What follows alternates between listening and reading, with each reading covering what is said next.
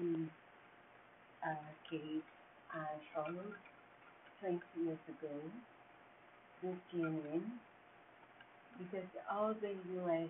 Uh, press was interested in it. Laci Peterson was married. She was 18 months pregnant. It was the Christmas Eve, and she disappeared.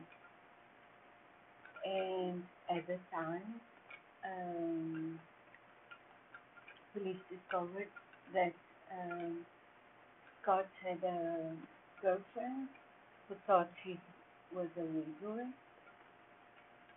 He reacted very strangely about everything, and he said he went to uh, to fish that day, and then her body and her son's body were were found in the bay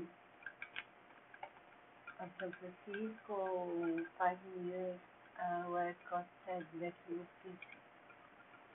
And the episode is surprising because the son of the sentence has been overturned and there will be a new judgment about